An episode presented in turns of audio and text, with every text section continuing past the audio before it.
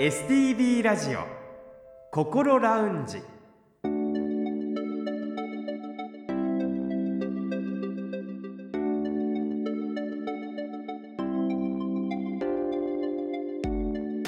おはようございます。北本隆夫です。土曜日朝5時45分になりました。この時間はあなたの心にそっと寄り添う心ラウンジをお送りします。心の悩みは人それぞれですがそんな悩みを一人で抱えてしまってはいませんか？この番組ではそんなあなたのために未来に向かって前向きな一歩を踏み出せるような情報を時間の限りお届けしてまいります。この後6時までぜひ心ラウンジにお付き合いください。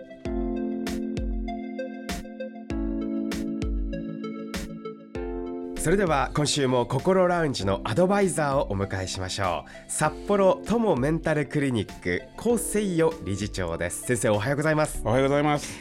どうぞ今年もよろしくお願いいたします。よろしくお願いします2024年ということになりました。また新たな気持ちでこの心ラウンジ皆さんにお届けできればと思っておりますが新年最初の放送ということになりましたので、はい、今週は、あのポジティブシンキングをテーマにお送りしていきたいと思いますね、はい、よく聞く言葉ではありますよね、うん、ポジティブシンキング先生、うん、この言葉は簡単に言うとどういうことなんでしょうか？そうですね。あの2つの言葉からできていますけどポジティブっていうのは何でも前向きになるいう意味ですけども、はい、シンキングのまあ考えることですよね。まあ、要はポジティブシンキングっていうのは何でも前向きに捉えて考えていくということですね。私から見ますと高先生はそのポジティブシンキングの代表の方だと思うぐらいなんですけどじゃあ副代表誰にする？私にしましょう。そうですか。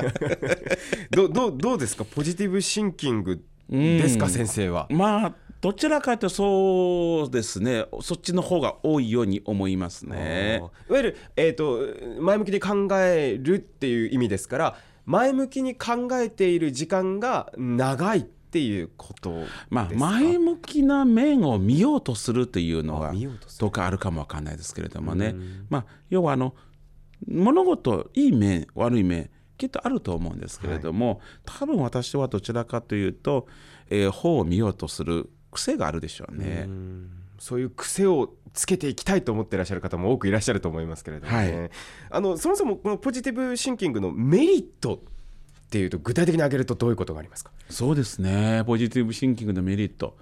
まあ楽しいね人生が。まあそうですね前向きですね。ええことばっかり考えちゃうとそれは人生楽しいやろうなと思います。はい、で人生が楽しいって毎日ハハハハとやっていくと周りの楽しくなっていくでしょうし。まあまあいいことばっかりですね。そうですか。まあデメリットあるかなありますけどね。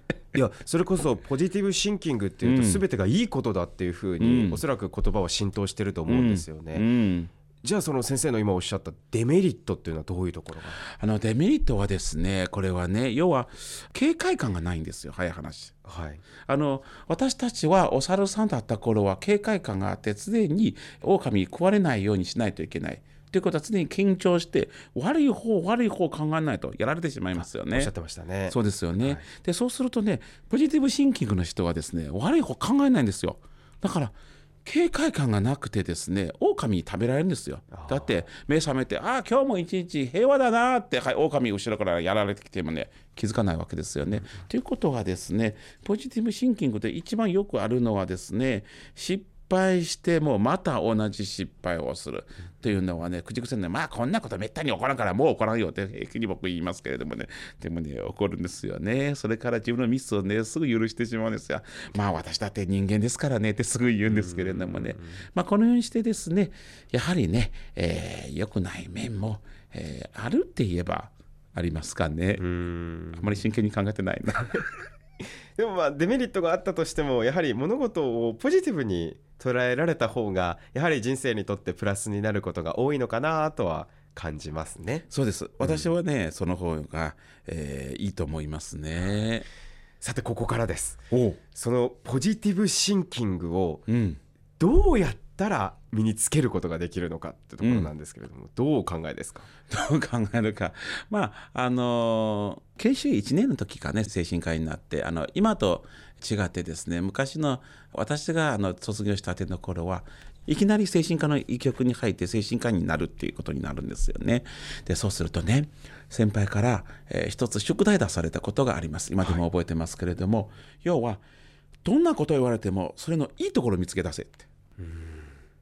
患者さんからどんなあのまネガティブなことを投げられてもポジティブに返せるようにならないといけないよって。へえそれ具体的にはどういった言葉をポジティブに変換するんですか、えー、と例えば、まあ、あのぶつけ本番でやりますけども、あのこんな失敗したって考えてごらん一つ。何でも私に言うてくれ、こんな失敗をした、うん、こんな嫌なことあったとか。大切な会議にもう寝坊して遅れてしまった、大事な会議にはい、寝坊して遅れてしまいましたということですよね。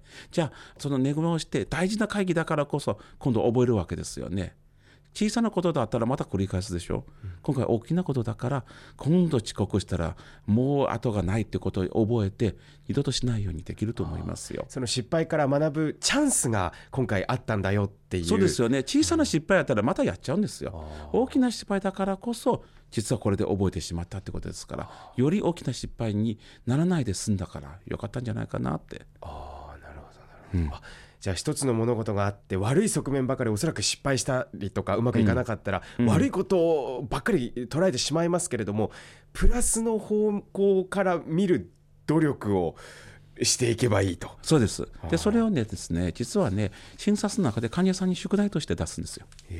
えー、と診察に来ました。じゃあ、えー前回からし、あのー診察してから何かありました？って聞いたらねよく返ってくる言葉がね 先生いいこと一つもなかったっていうんですよね、ああそうか。どんなことあったの？先生これとこれとこれとこれとバーッと喋るんですよ、そうするとねやっぱり聞いてみるとあなるほど。この方は多分いい面に目を向けようとする癖がないんだなって。ってことになりますね。でそこで大体一つこういうことあると実はこういう面もあるんじゃないのって。おそう言われたらそうだなって患者さんよくしゃべるんです、そして宿題としてじゃあこれからまた2週間後にしますけど1個だけでもいいから良かったこと考えてごらんって。でそしたらね大体2週間後ねいいこと言うてくるんですよ。じゃあ次は2つぐらい考えてごらんって、2つぐらいあるやろって。っていうふうにですねやっぱり少しずつこのいいこと良かったことを増やしていけばですねその癖が身につくようにはねなっていくんですよやねっ。ぱりそういうのってあの考える習慣がついていくと、うん、もうあの考えることは難しくなくなってくるんですか？そうです。そういう癖ができちゃうとあすごい楽なんですよ。あそうなんですね、うん、あそうなるといわゆるポジティブシンキングに近づいていくそうですよね。最たる例一つ挙げますとですね、よくね、皆さんね、私に聞いてくるんですよ。A という選択と B という選択ある。先生、どっちがいいと思いますかって。これね、よくよく聞いたらね、確かに難しい選択だなと思うんですけど、しかもこの選択をするべきなのが、私じゃなくてやっぱ患者さんだと思いますよ。ということは、ここでポジティブシンキングの人がどう考えるかというと、とりあえず一つやってみるんですよ。そして、その時選んだものは、えー最良のものだったって考えるんです。この考えを持つと、その時点で、えー最良のものだったから、後でまあ失敗したっていいんじゃないの私はもう全力を尽くしたんだから。ってことになりますよね。これができるとね、結構楽なんですけどね。他にはそのポジティブシンキングを身につける方法具体的には何かありますか？そうですね。自分の失敗に緩くなることですよね、これも先に、えー先の話でもそうなんですけどまあ失敗したらその時頑張ったんだからいいんじゃないのって。いうふうに自分に緩くなることですね。自分に甘くなることですよね。一番いいですね。ポジティブシンキングっていうのは私も思うんですけどね。やっぱり人に甘く自分に甘いですね。人に甘いということは、えー人のいいところに目行こうとしますし、うん。自分に甘いというのは全て私が頑張ってるんだ。だからいいんだと思いますよね、うん。楽しい人生になると思いますよ。そうですか。はい。あの周りの方のいいところを見つけるっていうのもすごく大切なことですよって先生以前番組でもおっしゃってましたよね、うんうんうん。うんそうです。本当にその通りなんですよね、一方で一昨年の11月この番組で自己肯定感を取り上げた際に、うん。あの日本では文化的に人の前で自分の子供を褒めることがあまりないと。でその影響もあって欧米に比べて自己肯定感が低くなってしまっている。けれども、うん。うーんと大人になってからでも自己肯定感は高めることは可能だとおっしゃっていて。うん。でその鍵となるのは感謝することだっていうことですよね。そうですね。私個人的にはそう思いますよ、何何事でもあ私が周りに支えられてそれに対して感謝してよかったよかったと思えるわけですよね、うん、じゃないとね文句ばっかりになっちゃうんですよね。私ってなんて不幸な人間だって。で周りに対しても、えー、感謝の気持ちもなくなるし一人だけ孤独に悲しい思いをしてる。それじゃあつまらんよね、うん、それよりやっぱりここまで来てよかったなって思えるようになったらあ周りにも感謝そしてご自身もよく頑張ってるから褒めてあげたいなという気持ちに自然となるわけですからねみんなにそうなってもらいたいなと思いますね。また去年の12月にカウンセラーの向井先生にお越しいただいた時に自分の感情にしっかりと向き合ってその感情がネガティブだった場合はその感情をポジティブに書き換えることで問題を解決していく力を身につけるというお話をされていましたけれどまさに先ほど先生がおっしゃったことですよね、うん、うん、やはりそういったことが自己肯定感を高めるポジティブシンキングにつながっていくっていうことで間違いないですね、うん、間違いないですよ、うん、よくね向井先生がねそれは非常に系統的にやって実践に持っていってると思いますね。うん。だから私ね、一回くらいは三河先生のね、感染力の現場は本当はね、見てみたいんですけど、守秘義務があるから永遠にできないです。あそっかそっかそうですよね。それぞれの職業柄そういうことがありますから。そうですよね、えー、公開することはないですし、ね。まあ、そうですね。多分ね模擬患者さんとかいうふうにですねお互いに、えー、見ることはできると思いますけれどもね、うん。ではそのポジティブシンキングを身につけるというところでいくと、あの先生おっしゃる言葉借りますと自分に甘く人にも甘くというところと、あとは周りに感謝をする気持ちを持つっていうことですね。はい、うんあの2024年始まってまだ間もないですけれども、うん、はい。まあ、目標を立てるという方も多いと思います、はい、今年1年はポジティブシンキングを意識して生活してみるという目標も一ついいかもしれません、ね、いいですね。ぜひ私そうしていきたいと思います。今年もあの1年どうぞリスナーの皆様も含めてどうぞよろしくお願いいたします。はいよろしくお願いします。先生もどうぞよろしくお願いいたします。はいお願いします。STB ラジオ心ラウンジ STB ラジオ心ラウンジ。今週は今年最初の放送ということでポジティブシンキングをテーマにお送りしました。